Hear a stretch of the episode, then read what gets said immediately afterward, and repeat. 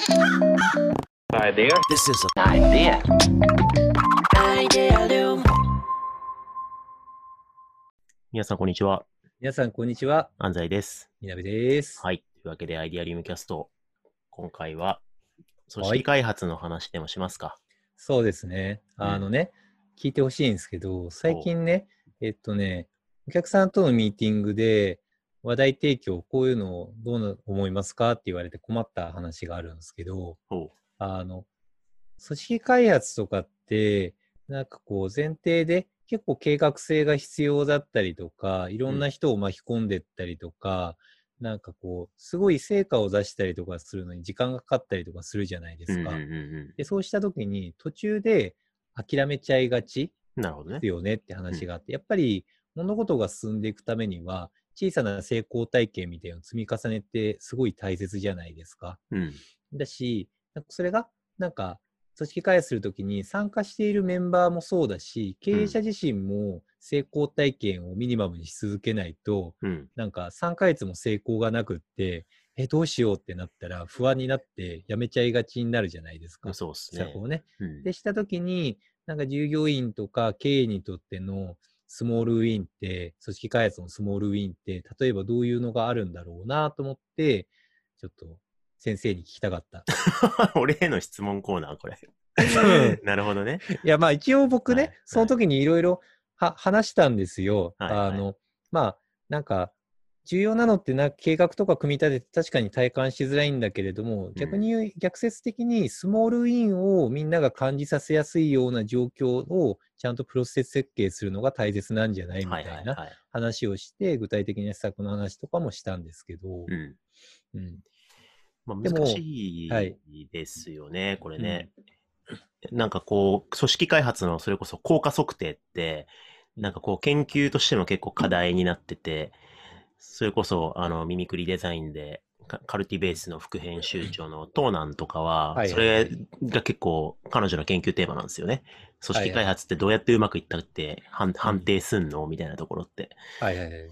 だやっぱこう最初に一般論的にこうしたら組織開発ってあの成功してるから、あのなんだろうみ短いスパンではこれを測っていきましょうってないんですよね、だからね。はいはいはい。だから最初のプロジェクト設計の段階でまあ合意しておく必要があるんでしょうけど、やっぱ。必然的に問いのデザインの中で目標の整理をちゃんとしましょうって話書いて、その時に。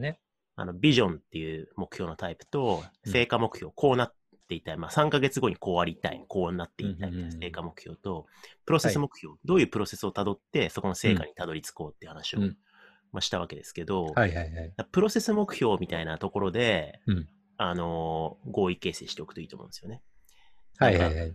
例えば、えっと、こういう成果にたどり着くためには、やっうんぱ社内の中で雑雑談の機会が増えた方がいいよねとか、はいはい。あるいは業務上関係ないこういう人と、えーに相談する機会が増えたらいいよねとか、はいはいはい。あるいはなんかこう普段何も、えっと、なんか質問あるとか言っても何も出てこないんだけど、はい何のワンワンの中でモヤモヤが出せるようになるといいよねとか、はいはいはい。なんかその成果にたどり着くまでのマイルストーンとしてのこう、たどりたいプロセスってあるはずなので、はいはいはい。なるほどねなん。かそのプロセスの部分を切り出して、あの、一旦成果まだ、目成果はまだ遠いんだけれども、うん。明らかに先週より雑談ちょっと増えたよね、みたいな。はいはいはい。なんかそういうプロセス的マイルストーンを追っておくと、はい手ご手応え感じやすいし、はいはい。まあ組織開発の日々のし 施策もね、あの、うんいいと思うんですね。まあそれこそあ挨拶が増えるとか、なんか何でもいいと思うんですけど、はいはい。その変えたいプロセスうんをミ,、ミクロに定義しておくっていうのは、まあ、はい。必要なんじゃないかなと思いますけどね。でね。うん。でね、全然、まるで刺さってる。いや、だからね、僕もそう思った。そう、そう、そう思ったのね。はいはいはいで、そう、そこ、先生ほど、なんか、そ、そこまで言語化しっかりできなかったんで、そういう話したんだけど、でもそれって多分、なんかやっぱり、結構組織開発したときに、現場は変わってるパターンってあるんだよなって思うんですね。うんうんうん。現場の求心力はちゃんと上がっていて、で、それによって何かが変わっているっていうことってあるなって思っていて、はいはい。で、なんかそれのプロセス目標って決められるんですよね。うん。だから、な結果的になんかスモールウィンってできてるんだよなやりやすいんだよなって思うんだけど、うん。でもそれでもなんか止まっちゃうのって、うん。なんか経営者のスモールウィン寄りなはいところがはいはい問題になりやすいなと思ってて、うん。要は現場が変わっていることに気づかない、ないしははいはい。はい現場が変わっていることに対して価値を感じきれていないうん。っていうのがあって、それを成功体験として認識できないっていうのが、なんか大きな課題としてあるんだよなって思ったんですよね。はいはいはいはい。そうそうそうそう。うんで、なんかよ、よくあるのが、なんか従業員組織開発してほしいんですよね、みたいな。うんエンゲージメントが下がっててとか、うんなんかこうこうこういう状況でワークショップお願いしたいとか、あったりするじゃないですか。はい。でも、あるんだけど、役員はなんか依頼したまま、うん全然なんかそれこう出てこないなとか、人事にうん任せっきりで、自分はなんか全然レポート上出てこないとか、うん。ワークショップをなんかメンバーにはやらせるのに、自分は意地でも参加しようとしない人みたいな。で、はいはいはい。なんかよくよく聞いてみると、依頼はしたりとか、流行ってるから依頼しようとか、ハウとしてはそれなんだろうって思って、うんお金払いつつも、なんか、そこの組織開発のなんか価値みたいなのを信じきれてなかったりとか、うんボトムアップであることの素晴らしさだったりとか、それの結果どういうふうになるのかっていうことを体感できず信じきれていないケース、うんうんうん変わってるのにだから信じきれないからやめちゃうみたいなうんうんうん。のがすごいあるんだよなってなるほどね。思ったんですよね。ありそうですね。ね。なもうだから組織っていうシステムの外側から自分の組織をこう変える第三者的視点に立っちゃってて、そうそうそう。で、このシステム変えてくれるハウなんかないかなっつって組織開発を導入する結果、自分はその仕組みの中に埋め込まれてないから、そうなんですよね。うん、へ変化の実感がないから、うんなんかうまくいってるのかうまくいってないのかわかんねえなってなるってことですよね。そうそうそう。はいはいはいまあだから、なんか、ハハウの話で言うと、うん経営者とか役員陣とかが一緒になってちゃんと、なんか組織開発を陣頭に立ってやってるケースってめっちゃうまくいくんだよなーって思うんですよね。うん。なんかちゃんとその、組織の中に、なんか経営陣も当事者意識を持ってちゃんとやって対話してるのってうまくいくんですよね。うん。でもその先生みたいに外側のフレームに行っちゃって、コントローラー側っていう認識、うん。コントロール側とコントローラー、コントロールされる側みたいな、うん。なんかフレームがあった時は結構むずいんだよなーっていうのが、うんうんなんか思ったんですよね。うんうん、確かに。そうそれはありますよね。やっぱ僕らもよく事例に出させていただく、あの、資生堂さんのね、組織開発理念浸透のプロジェクト耳くりで大掛かりにやらせてもらいましたけど、やっぱ一番最初の、あの、1回目の実践が経営陣だったんですよね。で、それこ70そ何人いますよね。そう。で、もう本当に、し社長含め、うん、で、実際ワークショップに参加してくれてう、ん。で、僕のファシリテーションで実際に、うん。あの、経営陣たちが Y の Y のワークしてくださって、で、こりゃいいってなって、じゃあうん自分たちのドメインで広げてくるわ、みたいな感じでうん。やってくださったんですよね。はいはいはい。やっぱそれがめちゃくちゃでかいし、そうっすよで、そう。しかも説得力あったのは、そのプロセス、あの、映像に撮っといて、うんで全社にこあの共有したんで、うん。めっちゃやってんじゃん、トップっていうのも示せるし、そうですね。うん、だからやっぱこう、組織開発にしても、そのまあワークショップにしても、結局学習、変わっていくための手段なんで、うん。自分は学ぶ気ないんだけど、うん。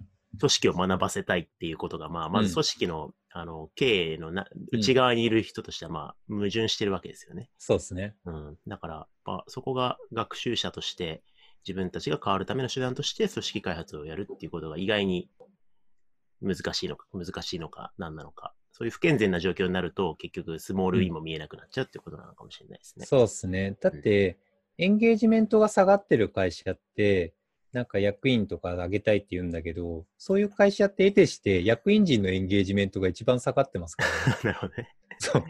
いやいやき、君が一番エンゲージメント下がってんじゃん。そりゃメンバーも上がるわけないっしょ、みたいな。ケースがめっちゃ多いし、うんなんか、いやー、メンバーが全然対話しなくって、みたいに言った時に、役員陣がめっちゃ仲悪いケースってあって、役員陣が全然対話してないじゃん、みたいなのがあって。結局、なんか資生堂さんのお話みたいに、やっぱうんりトップのなんか多くの人たちがちゃんと対話的姿勢でうん組織をどうすべきかっていうのを話し合う姿勢を見せていく。うんでかつ、その渦の中にあるし、自分たち自身がエンゲージメントを高く持って組織をなんとかしようっていう、うんなんかそういう姿勢を持つっていうのが、なんか絶対キーパーツとして必要なんだよなって思そううんですね。ですね。うんね意外に組織開発の文脈でそういう話ってされない、見たことない気がしますね、そういえば。あ、本当に？うん。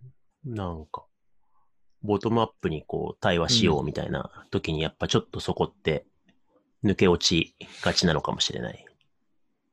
あ、なるほどね。うん。現場をいかに対話に巻き込むかっていう方に行っちゃって。はいはいはい。うん。まあでも僕的には経営だったりとか、まあ、資生堂さん本当に素晴らしいなって思うのは、経営陣とかも一つのチームの一員なので、そこうんがフラットな目線で、ちゃんとそういう参加してやっていくっていうのこそ、真のボトムアップなんじゃないかなって思いますけど、そうですね。まさにね。うん階層をつけて現場だけにやらせるのがボトムアップじゃなくて、うんある種、まあトップダウン的な変革ではなく、フラットにある種、えーひ要は、みん、みんなの意見に、こう、強烈な権威的優劣をつけずに対話していくっていうことが、あの、ほと、そもそもの民主的なファシリテーションの本質なんで、ね現場だけにやらせることがボトムアップじゃないってことですね。そうですね。構造上トップダウンじゃないですか。そうですね。ほら、箱庭作ったからそこで対話しろ、俺は見てるからって、それって完全なるトップダウンじトゃないですか。ップダウンですね。そう。確かに。重要な、重要な回だったな、このアイデアリウムキャストは。あ、本当に？いや、本当に重要な問いとしさをね、ちょうど昨日ですかね、い、ただきまして、本当にありがとうございます。あそうなんですはい、聞いてくださってると思うので。なるほど。は ある種の間接的お便りみたいになっちゃいましたね。あそうですね。はい。そうですね。というわけで、じゃあ今回ははこれぐらいにしたいと思います。どうもありがとうございました。ありがとうございました。This is an idea. Idea